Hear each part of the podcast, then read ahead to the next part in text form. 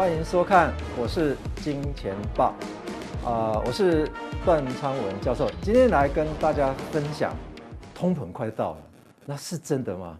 哦，那我们来看一下几则新闻啊。那我们看一下这个啊，早期的时候啊，这个四万块钱的台币换成一块钱的什么新台币哦，所以你会看到说，为什么奇怪？那小孩子都搞不清楚啊。什么？为什么我们叫新台币？那绝对会有旧台币嘛！啊，所以因此啊，大家看到四万块钱换一块一块的新台币，其实大家也不要忘记了，可能大家全忘了，因为一块钱新台币啊，还兑换四块钱美金哎！大家有没有想过啊？哦，早期的时候我有讲过啊，哦，那一块钱兑换四块，最后结果是一块钱兑换四十块。哦，奇怪啊，那到底是谁通膨啊？哦，那我们看一下啊，这个所有的啊这些名名人啊一直在讲的哈，供应链中断了哈，要不然就是哎这停滞性通膨了啊。他说可能会比较像一九五一年代啊，恐怕现在会看这个节目了都还没出生呢。一九五一，他不晓得有没有出生啊？这个我是不知道的啊。那我们再看一下这个经济学家哈。这美国甚至全甚至全球有可能会再次重演一九七零年代，哎，这个就比较像了哈，停滞性通膨。那当时的停滞性通膨的话是原油造成的，但问题是现在原油有吗？没有哦，大家只发现一个国家英国在缺油，它不是缺油，它是缺卡车司机。我们台湾人如果有卡车执照的话，赶快去英国吧哦，英国。也不用隔离啦，不用十四天了，但是回来要十四天了啊。那等你回来，恐怕台湾已经免隔离了，因为你去开卡车不能跟不可能开一个月嘛啊。好，那我们来看一下这个通膨巨兽啊，是不是真的会出现啊？好，那我们来解释一下，全球的货币盛宴啊，在去年就开始展开了哈。疫情期间，我想大家都知道一件事情，Fed 在做 QE 一件事情哦。我们从一九二零呃二零一九年十二月开始来看它的资产负债表的资产情况哈。好，总共四点二兆而已哦，哦，四点二兆啊。今年一月份才七增增加到七点四兆，呃，虽然这数字不是很吉利啊，那他就是要把它改过来。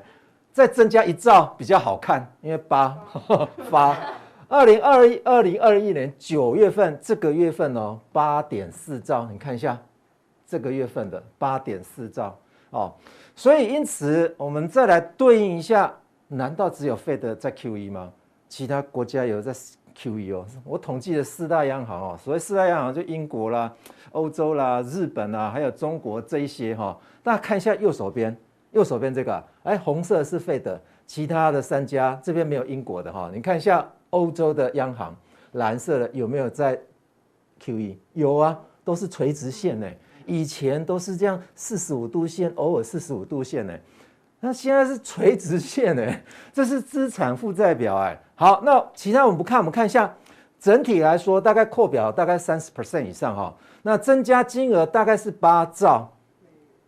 那你看一下啊，这有何意义？你看一下这个，大家看一下，这个是八兆啊，再加四兆，这个增加四兆嘛，哈，四兆、八兆、十二兆，请问各位，Fed 二零一九年的资产负债表多少？四点二兆，所以这个代表什么意思？全球假设疫情的状况之下都没有人死亡，全球多了三个美国。就是多了三个美国，有没有？增加多少？十二兆，增加哦。那增加十二兆的话，那岂不是就增加三个美国的 Fed？有多少人在用货币啊？那是美国有多少人口？三点二亿人呢。那你要增加三家 Fed，那这些钱要用到哪里去？那当然到股票市场去啊。股票市场溢出来之后呢，那当然到一般的商品市场嘛啊。好，那我们来看一下 Fed 撒钱之后的恶果了哈。你说台湾不受影响吗？这可不是我自己乱画的啊，这是上 这个杂志啊去调查出来的结果啊。Fed 最大砸钱就是让你的口袋会更薄。你看一下啊，这一条曲线下来是美元的购买力哦，这一条线下来，可是台币的购买力。但问题是，大家都觉得说台币很强强强强强，但是购买力一样啊，照样贬值啊。所以照样贬值的话，其实商品对应的货币就是你的货币贬值嘛。好，那我们来看一下，用你最不想看的，那觉得说，哦，段老师又来教理论了哦，呃，但是这个又超简单的哈、哦，远远看好像一样，但是你近近看。颜色是不一样的。我们看一下左手边哦，左手边是需求拉动的啊，左手边需求拉动的通膨啊。所谓的通膨就是纵轴一定往上走嘛。那通膨这边也是往上走，但走的样走的模式是不一样的。这边是需求拉动，所以需求拉动就是你的消费哦。那这边是供给拉动了，例如说能源哦，或者是供应链哦。这边往左边移动，这边往右边移动，是需求哦。有一件事情不一样，也就是横走，横走这是所得啊，这个所得增加，no problem，只要所得增加的这幅度高过物价的幅度，大家都高兴就好，只有财富重分配而已。我们来看右手边，糟糕啊，大家的所得都增都减少，结果物价是增加的，那你的口袋里面的钱就会越来越少。这一次啊，可能会是这样子。这个是绝对是不可能的，怎么说？我们说是供给面的因素哈，那也就是停滞性通膨的意思哈。好，那我们看一下最近的情况是这样子啊。我们从左手边来看，你看一下啊，哎，中国限电啊，其实它限电不是没电，也没也不是说它不发电，是因为有某一些因素，例如说煤呀、煤价，因为他们中国的电啊，大部分都是烧煤的，所以煤价在上升。那另外的当然就是大家所探讨的，比方说像碳碳排放的问题，那这个都是其次啊哈。那我们再看一下，美国真的还在塞港有没有？哦，这可是最近的新闻啊，加州外海还有七十七十三条这个塞港的状况之下，什么问题来了？很多人呢都认为说，叫美国人不要再买货了啦。都嘛是美国人，你看美国他不他如果不要再买买产品买货的话，还会塞吗？你你想想看，如果他塞，上海会不会塞？那绝对塞，因为他要出货，这边要这边要入港，那边要出港，那边出不了港，这边入不了港，两个什么元什么元素？那美国啊，真的是糟糕啊，一直在买商品，因为他们钱太多了嘛，因为他们增加了一家 Fed，世界上外面的。增加了两家费德嘛，哦，所以淹那个钱淹的情况最严重的在美国啊。那其他比方说，你看苹果店真的是这个电不够了。你如果有订 iPhone 十三的话，哦，恐怕你这个月是收不到货了哦。那再来是刚刚所讲的煤价有没有？所以这边的新闻都可以反映一件事情。最近的通货膨胀绝对都是供应链所产生的，而不是油价。所以大家最近在加油，有没有特别的觉得说油价在涨？没有啊，媒体也没有讲说我加油变贵了啊，全部没有啊。好，再来我们看一下通货膨胀真的很可怕啊。哎，可不可怕？我们来看一下，让大家猜一下。我们让现场的这些小编哦，我们来猜一下。哎，大家有没有去过这个滋味香玉米？有没有去过？没有哇，怎么比我 还要还还要弱这样？我已经很少在吃玉米了。上一周我去北海岸啊，绕一圈哦。那绕一圈的话，我不是开车啊，我骑脚车哎哦。那去北海岸绕的时候，看到一堆人在那里啊，哎，第一次看过看到有这个。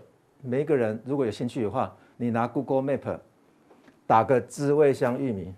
请问各位，你知道这一根烤玉米要多少钱吗？一百二十五块，呃，还更贵，好，还更贵，一百六十二块，好，一根一百六十二块，上 Google Map 去查一下，大概就知道它在什么地方，非常憨哦，奇怪，好多傻子在那边排队，其中一个是我，哎，我也觉得很奇怪。好，我们再来看这个，请问一下，有没有看到？瓦斯送货员薪资五万哦，这五个后哎，你觉得好不好？大家觉得好不好？你如果觉得好的话，我跟你说，真的是通货膨胀非常恐非常恐怖也来了。为什么呢？这丁啊，这一张啊是二十年前的报纸。二十年前的报纸，薪资有五万，还有三万五哎，哇，还有日薪一千块哎，找人聊天，你觉得多少钱？两千块。现在找了两天，我看是没有了，因为茶室都关的嘛。那我们来看一下这个嘞，房子，房子哎，你看一下，呃，我们来找找一间好仁爱仁爱路的，或者是说中孝东路这这这种的，或者是敦化，我们说在敦化学区的。哎，你看几几几几万啊？哇，这么便宜啊！哦，这个你看一楼的一千八百万，这去哪找啊？这去哪找啊？哇，这个也是三十年前的报纸。所以你说有没有通货膨胀？有，但是通货膨胀为什么大家都觉得哎好像不存在啊？因为通货膨胀啊，跟你我一样，就是会慢慢变老，所以大家都习惯了。但是习惯了。你就会知道说，你再往前面推二十年、三十年，你就会知道说，哇，严重了！你现在要去买敦化南路的房子，恐怕几千万是，呃，买不到的，可能也只有办法买到一间厕所啊，对不对？那你现在要买敦化南路，比方敦化学区的，哇，这个太离谱了哈！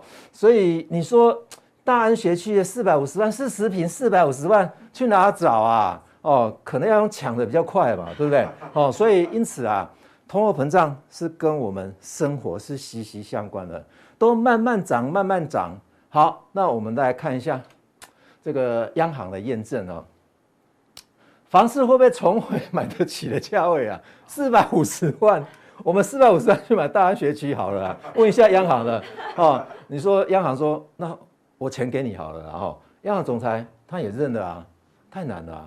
所以杨杨金龙会不会放手嘛？台币升值来抗通膨吗？他说很多人去问他嘛，就是台币会不会升值来抗通膨啊？你看一下这些报道，诶，这个报道啊，这个央行自己表示哦，新台币汇率走势啊为反通膨啊，新台币是不是在涨？涨啊，那是不是反通膨？那反通膨的话，那不就代表说现在是在通膨啊？所以央行也认证了啊，所以通膨绝对已经发生了哈。好，那再来，我们来看一下刚刚所讲的哦，也就是一一直以来我们在讨论的 NEER 哈，也就是刚刚央行总裁里面所讲的有效汇率指数，这不是我们编的，这是 BIS 编的，国外编的哈。你看一下，大家觉得说，哎，台币很强哦，强在哪里？只要它超过一百，就代表当地国啊有通货膨胀的疑虑了。那你说，我们都超过一百啊，也没有多高啊，我们来比一下。全球的其他国家，我们高不高？那是第三名啊！大家有没有去过 这个这个瑞士啊？那去瑞士啊，一个汉堡啊，五百块台币。那你现在觉得那个汉堡王的汉堡便宜了吧？哦，那再来看一下，加入物价以后，你看一下，我们还是排在第八，都在前十名。所以代表什么？一件事情啊，我们真的是汇率非常强。强在哪里？物价也很高，所以大家知道这是 BIS 所计算出来的。只要你超过一百，就代表你这个国家相对其他国家，你的币别升值。那升值在干？升值在做什么用？就是在抵抗通膨啊。好，那接下来我们再来看一下，哎，这股票是不是大家要小心了啊？好，我们看一下最右下右下角这个图形哦。这个图形的话是全球股票市场的市值。也都在冲高啊，都在都在创新高啊。好，那都在创新高的话，我们再来看一下左手边这个哈。那左手边这个的话是全球几个知名的国家的交易所，它的巴菲特指标。大大家最喜欢看的就是想要看台湾的，台湾这个颜色跟美国这个颜色好像混在一起，对不对？混在一起没关系，我们只要找最高的就好了。最高，因为台湾 number one 啊，看一下有没有。啊，美国在哪里？在这儿，这可是即时资料哈。我们啊是突破了两百六啊，突破了两百六，你自己想想看，两百六什么意思呢？自己去搜寻一下巴菲特指标，大概就知道，我们一块钱创造出来的 GDP，竟然可以创造二点四块钱的股票市值，这风险非常非常的高啊。那再来，你说觉得巴菲特已经老了，哎，他可能失智了，他的指标会无用。我们来看一下台湾 Number One，但这个不是台湾 Number One，这是台湾 Number Two 啊。我们看一下啊，这个在 COVID-19 的时间的哈，也就是呃，大家都都在封疫情，但是问题是哈，就有一件事情啊，你有没有看到台湾也是排在很前面，第二名？哎，我们的股票为什么会排第二名？不是哈，我们的股票啊，市值增加的幅度是全球排第二名哈。第一名是韩国，这韩国不用说嘛，大家也知道说韩国很喜欢炒股啊，炒到美国去哈，所以韩国自己的股票市值也是全球排名增加幅度 number one。所以我们这回来我们要叫 Korea number one 哦，而不是台湾 number one 哦。好，那。股票这个风险加剧了，所以股友啊，大家要小心啊，非常非常小心啊。再来，我们看一看这个时候啊，买股票啊，真的是不是很可行。但是我们来看一下，有没有可能有人在推荐你买另外的商品啊？这边注意一下，这边可是六十五岁的，只称六十五岁的。但是你如果也进去了，那你可能也加进了这个银发族哦。我们来看一下啊。这个是国营的哈，国营银行银发族里面的一些销售状况哦，也就是人家推销给银行开户的这一些啊，这个存户哈，你到底买的状况哦？你看一下，它总共管理的资产达到三兆，哎，三兆等同一个劳动基金哎，一个劳动劳动基金这么这么大的一个量能哦。好，再来买投资型保单的，这个上一次我们也提到。就这个，那个傻子也还有十四万人呢，哦，那再来我们看一下买高收益债的，哎，还比这个还多了 哦，十七点七万啊，所以我们待会在加强錠的时候，我们会提到一些高收益债的情况哦。再来有没有买衍生性金融商品的？哇，六十五岁还要买衍生性金融商品，那真那才叫做厉害啊，一点四万。请问各位哦，大家知道你要买高收益债啊？哎，在全球可都有设限的。资格哈，我们看一下右手边哦。射线什么？射线你应该是专业投资人，你要买高收益债买不到，大家就只能去买高收益债基金。所以高收益债基金的话，风险是不是跟它一样？其实半斤八两，好不好？两个都是高收益债，你还在那边投资组合吗？组合起来不是风险一样吗？哈，所以因此啊，你看一下这一些的呃商品的话，基本上就要专业投资人资格，三千万元哎，有吗？大家去问一下。基本上半数以上绝对都没有，那所以因此啊，我们就要看说这个最弱势的投资什么东西有没有可能还去投资其他东西？有可能嘛？哈，那我们来看一下 ETF 呢？ETF 也有可能啊。你看哦，台湾呢在封 ETF 都在封哪里哦？我们从啊很多的一些报道，你看一下国内 ETF 的规模，哇，年年涨，年年涨。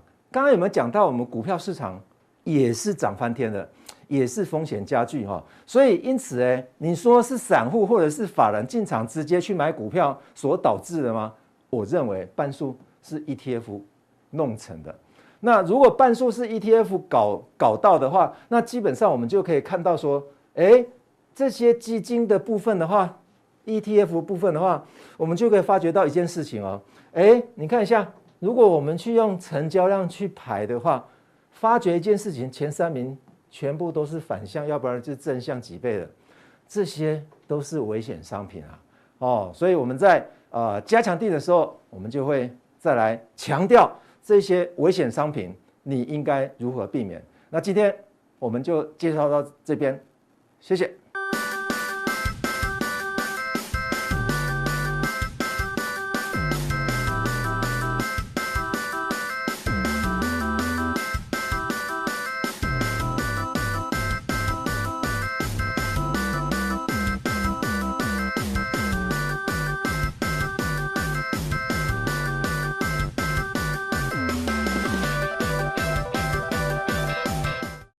欢迎大家收看，我是金钱爆，带各位了解金钱背后的故事。啊，我想其实最近的这个市场啊，其实是经历了非常大的一个震荡。哦，那尤其是呢，这个在啊联准会的说法上面，其实呢也出现了一些比较明显的这个不同调的一个状况。所以其实从这一次的联准会的利率决策会议之后，大家就发现到，哎，怎么殖利率的一个呃飙升速度这么快？那这个鲍威尔在最近的一个谈话说法呢，也出现了明显转阴的一个发展。那甚至呢，在最近他特别提到，就是说，哎，这个通货膨胀的一个状况呢，比我们原先预期的还要来得更长更久。所以呢，这个可能在接下来哦，就会有一些些相应的动作去进行调控。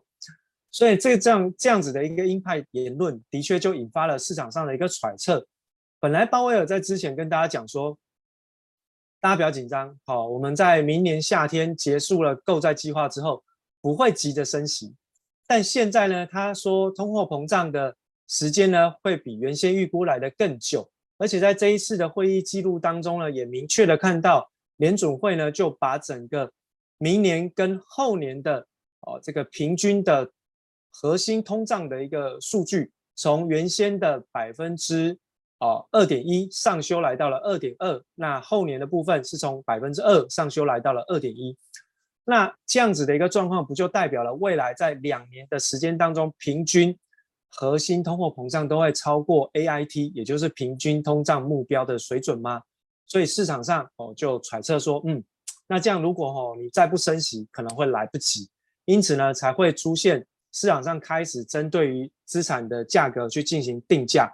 他们发现，哎，十年期公债殖利率快速度的上扬，那引发的是债券价格的崩跌。另外，不管是在超长天期的三十年的国债利率，或者是在短天期的国债利率上面，也都出现了一些变化。好，那这今天呢，一开始的时候，我们就跟大家讲两则比较重要的一个新闻哦。那我认为呢，这非常非常的啊关键。一个呢就是神童阿兰德，另外一个就是末日博士罗比尼哦。那这个呢，哦，听起来有点像是新一部的这个漫威的这个哦新作品，对不对？好，末日博士对上神童，哦，那感觉好像是这个呃元气对上末日博士的感觉，哈。不过我想，其实末日博士最近的一个发展的这个相关的看法，哈，他也有去做一些些调整。我们知道过去这个罗比尼之所以会赢得末日博士的这个称号呢，通常都是因为。当他看到经济的转变的时候，他就会马上跟市场讲说，危险要来了哦，接下来市场上会面临到很糟糕的一个状况。但我发现呢，在最近哦，罗比尼呢，他的说法上面有进行一些调整，他呢就不再直接下最糟糕的那个结论，他直接怎么讲？他说，嗯，我有四套剧本哦，就跟外资的看法一样嘛，外资出具报告也跟你讲，我有情境预估啊。现在呢，罗比尼也学到这一招，我有四套剧本。哦，然后呢，包含了哪四套？哦，金发女孩啊，哦，然后有过热啊，啊，另外一个就是停滞性通膨，再就是总需求减缓。然后呢，在这四套剧本当中呢，他认为最有可能的是过热，要不然就是停滞性通胀。到最后呢，他在快要文章结束的时候，他告诉你，我认为现在全球都处于通停滞性通货膨胀的一个环境当中。那换言之，他就是跟你讲，停滞性通货膨胀就是现在的目前的环境嘛。那这四个剧本它分别会带来不同的结果，但我们就把停滞性通膨的一个结论先简单的告诉大家。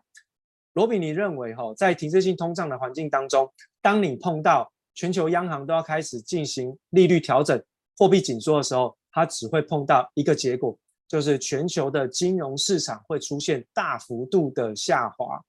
哦，甚至在股市的部分，他就直接告诉你，股市呢保守哦，最乐观一点点是跌百分之二十。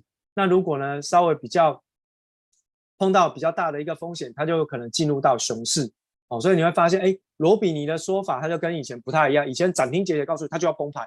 现在呢，他用条件式来告诉你说，哎，其实哈、哦，这个市场上面对到的风险其实还蛮大。我认为呢，下跌的机会哦，可能性蛮高。哦，这两种措辞是完全不同的感受。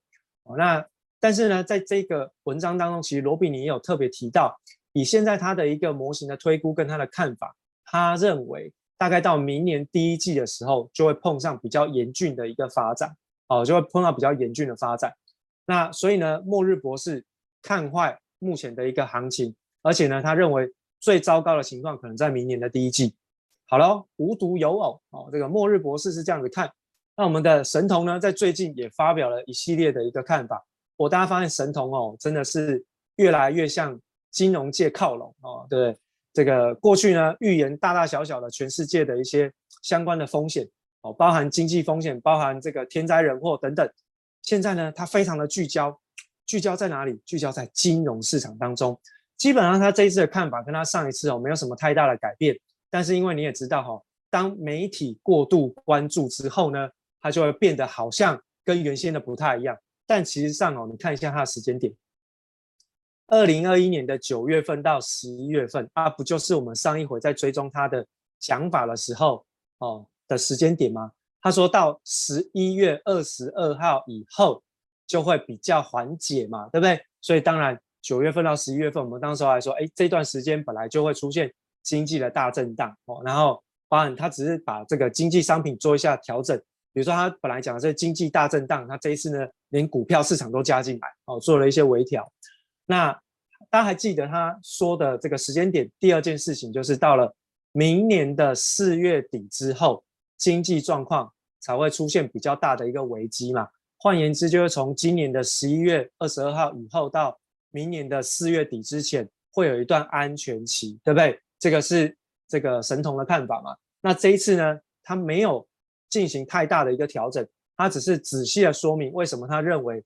四月份会有比较大的一个风险，他只说火星跟土星要汇合，这一汇合之后呢，全人类就会面对到很糟糕的事情。而且呢，他在这个预言当中，他还点名了，不只是全球的经济市场会出现遭殃，连金融市场，包括现在股票市场都会出现重大的回档修正。他特别点名了中国有可能会首当其冲，哦，这个是他。在他的预言内容当中有做的一个调整哦，这个先跟大家做个更新。所以，我们综合以上这两位漫威人物，哎，不是漫威人物啦，就是这两位哈，这个对于世界的看法有比较前瞻性的一个预测的专家哦。那神童的部分，我们就他也是另类的专家，就是他是在另外一个领域哦，比较能够看得到未来的这个领域当中，就是 Doctor Strange 的概念，对不对哈？在这个领域当中，他是专家。末日博士在经济领域，他是专家。这两个不同领域的专家所提出来的时间点，不约而同的互相吻合。当这样子的一个状况产生的时候，我们就不得不哦去进一步的更加了解一下他们的一个内容。那当然，如果大家有兴趣，可以去看一下这个末日博士罗比尼的文章哦。我想，其实在这个我们的国内的媒体上面也刊登的非常清楚。所以呢，大家如果有兴趣，可以稍微去留意一下。那我认为他讲的基本上就是现在。全球在发生的事情，尤其是在发达国家当中，那神童的部分，大家就是把它单参考一下，因为它就是在时间点的部分刚刚好吻合，所以我们会把这两个人物哦重叠在一起去进行一个对照，至少在时间点的部分有一些些参考的意义存在哦。那所以大家还是要特别留意哈这个风险的一个掌控。好，接下来我们就看一下内容哈。那今天呢，在这个节目里面，我们还是跟大家讲，哇，谢谢大家哈，既然知道我的生日是即将到来哈，感谢小编哈，谢谢大家，然后也谢谢各位观众朋友长期以来对伟杰的支持哦。那接下来伟杰在频道当中会啊帮大家尽量的掌握一些相关的看法，然后跟大家做分享。那有时候呢，可能会有一些些其他领域当中的一些想法跟大家做分享，希望大家不要见怪，因为我没有立场哦，那只是针对于我自己的。思考的逻辑来跟大家做一些哦这个分享啊。如果说大家有什么指教跟批评，可以在下方帮我留言。那呃有问题的地方我一定会去做修正。那如果说鼓励的部分，谢谢大家。好，那感谢大家。那我们就先进入到今天的内容。好，那在这个昨天公布出来的这个初次申请失业救济金的人数呢，是微幅度的上滑呃上扬的。好，那。现在是增加来到三十六点二万人了，原先预估呢，市场预估应该是会下滑到三十三万人，所以其实它是稍微比较预比预期来的差一点点哦。那这个大概都还是受到这个飓风艾达后续的一些相关的影响，毕竟哦这一次的这个受灾的一个规模是比较大，所以当然对于呃就业的状况来讲会稍微比较严峻一些些。不过我认为哦比较重点的是在下面的这一张图哦。下面这张图是各项失业补助人数下滑的人数已经跌破了千万人。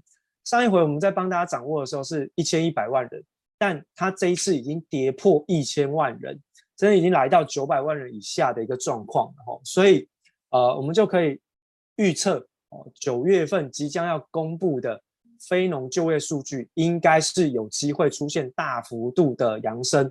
我们之前有特别提到，就是在九月份的非农数据，它刚好卡在美联储会议刚好结束，然后呢青黄不接的时候，因为下一次在十一月初，所以呢，其实这一次非农就业之后，呃，这个能不能够出现就业市场大幅度的改善？哎，至少呃，以我自己本身的预估，看到这样的数据，其实第一个已经先符合我原先的预测。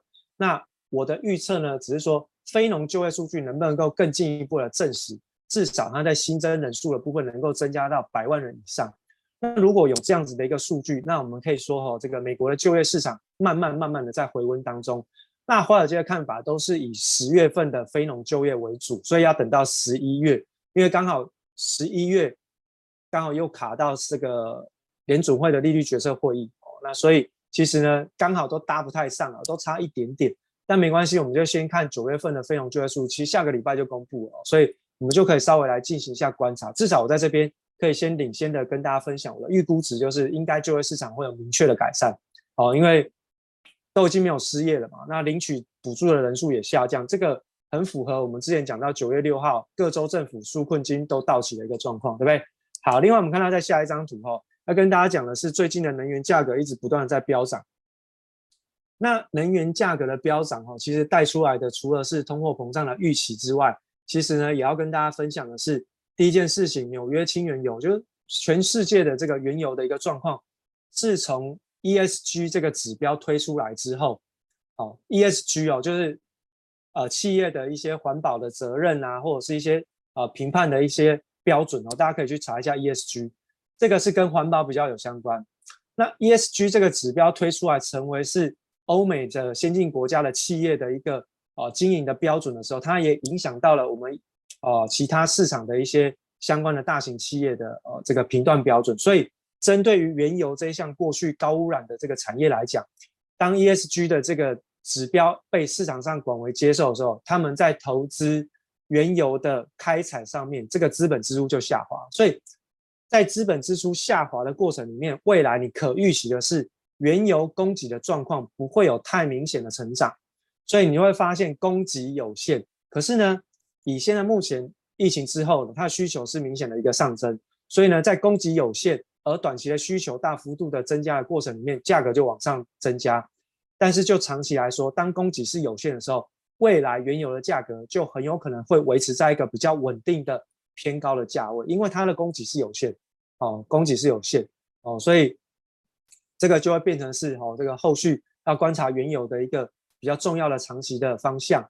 那如果未来的原油会维持在相对比较偏高的一个价位，那是不是代表全球的通货膨胀有可能会比现在更往上一阶？其实也不是只有原油看到这个通货膨胀，我们看到有很多的，比如说美国的劳动力市场出现的结构改变，哦，大量的劳工退出劳动市场之后，其实会引动的是企业的成本上升，那它会转嫁到民生消费当中。哦，那你看到下面的这个天然气，最近是市场上一直讨论的焦点，尤其是对欧洲的影响非常的巨大。那你看到，当欧洲国家或全世界都在讨论节能减排的过程里面，然后呢，大家要对核能发电有这么样的排斥，那只有找什么？到目前为止比较稳定能够供给能源，呃，这个发电的大概就只有天然气。所以天然气的价格，其实我认为在未来长期的趋势当中，也会相对比较偏高。那如果在能源的价格都比较偏高，然后原物料代表了这个原油相对也会维持在比较贵的水平当中，可想而知，未来的世界很有可能通货膨胀的起跳就是百分之二，很有可能哦。好，所以这个是我们先提出一个领先的看法，因为综合现在目前种种很多的迹象，我们只是列举几个比较呃比较明确，现在已经出现方向的一个项目来跟大家做分享。所以，如果长期的通货膨胀都要往上跳一个台阶，那很有可能未来长期全球的央行都要针对利率环境进行一个比较明确的调整。哦，这个是大家可能要稍微去应对。也就是说，未来你要面对的是升息的环境可能会出现哦。哦，长期升息的环境会出现哦。好，那如果升息的环境会出现，我们先看短期的美元指数最近呢是出现了一个大大幅度的一个扬升，来到九十四这附近哦，那已经进入到长多了。那至于涨幅满足，我们就跟大家讲指，呃，美元指数大概就看九十七附近第一波啊，第一波。那我想，其实，在最近美元上升的过程当中，不晓得大家有没有看到，就是在债务违约的一个事件当中，我在这边跟特别跟大家分享，一个债务会违约的国家，请问它的货币会转强吗？那如果它的货币是全市场都抢着要，那到底是市场做作偏，还是叶伦在说谎？哦，这个就很明确的就可以知道方向。所以债务上限不是问题，哦，债务上限不是问题，哦，所以当它一旦会获得结束的时候，哎，市场已经告诉你答案，它一定不是问题的，哈。那如果它一定会解决，那会是什么样子的原因造成市场上的回档修正？那一定就是利率的变化。所以你看到在美元指数上升的过程当中，其实背后隐含的是什么？背后隐含的是实质利率的上升。实质利率最近弹升的幅度其实非常的快哦，它的速度很快哦。那从十年期公债殖利率的扬升的速度，你看九月二十二到九月二十八，我帮大家计算了，九月二十二到九月二十八，公债殖利率上涨了超过百分之二十。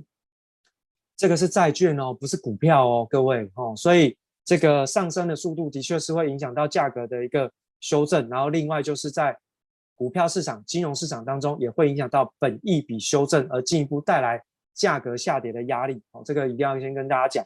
好，十年期公债殖利率的价格呢是出现崩盘，那我特别把九月二十二号的时间点标出来给大家做参考。那十年期公债殖利率在上涨哦，价格跟利率反向，那我只是想要强调价格。崩盘的一个现象。那既然利率都一直不断在往上抬升，然后推升了实质利率上涨，那么本一笔的修正就会变成是科技类股比较麻烦的一个宿命哦。所以过去哦涨多的哦都比较危险一点点。那这是十年期公债殖利率推升之后所带来的一个比较属于负面的影响，那就是找科技类股去做观察哦。那科技类股涨多的啊，就知道压力比较大。那如果有积极的投资朋友，你也可以去找一些标的来进行比较积极的避险操作了哦。那另外我们看到长天期的部分哦，三十年期的公债价格也是出现崩盘的发展，那它崩盘的幅度是比十年期还来得凶，因为天期越长，波动的哦波动的呃这个状况其实会越激烈。那所以呢，在三十年期的部分，殖利率上扬的幅度是已经突破了百分之二。那也就是说，三十年期的殖利率突破百分之二，对于房地产相关的一个持有人来说，它付利息的状况会越来越压力会越来越重，所以这个是会影响到房地产的一个状况。另外呢，我们看到在短天期的部分，两年期的公债价格也是出现崩盘的发展，换言之，利率也是出出现了明显的抬升。那它的利率在抬升，其实会影响到的是短期消费者在消费的时候的成本。哦，也就是说，在成本往上抬的时候呢，其实消费者的消费意愿就会相对比较降低。所以你会看到这一次的这个美国智商会公布出来的。消费者信心指数其实是呈现持续下滑的哦，因为大家都不敢消费。虽然说预期通货膨胀，知道明天会更贵，但是我现在没钱，所以我为了明天做准备，我就先不要消费哦。所以这个是现在目前消费者的一个心理状态。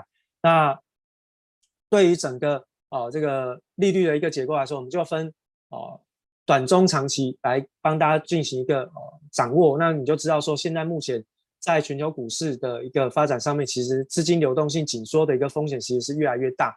那当然，短天期的利率上扬也代表着资金流动性紧缩的一个现象。大家记得昨天晚上公布出来的 Overnight RP 的一个状况已经来到了一点六兆，创下了历史新高，天天都在创历史新高哦，钱很多哦，那没办法，华尔街在全世界收割了很多韭菜，收割到钱都装不下啊，钱钱口袋装不下，钱袋带不走，那只好放哪里？放美联储。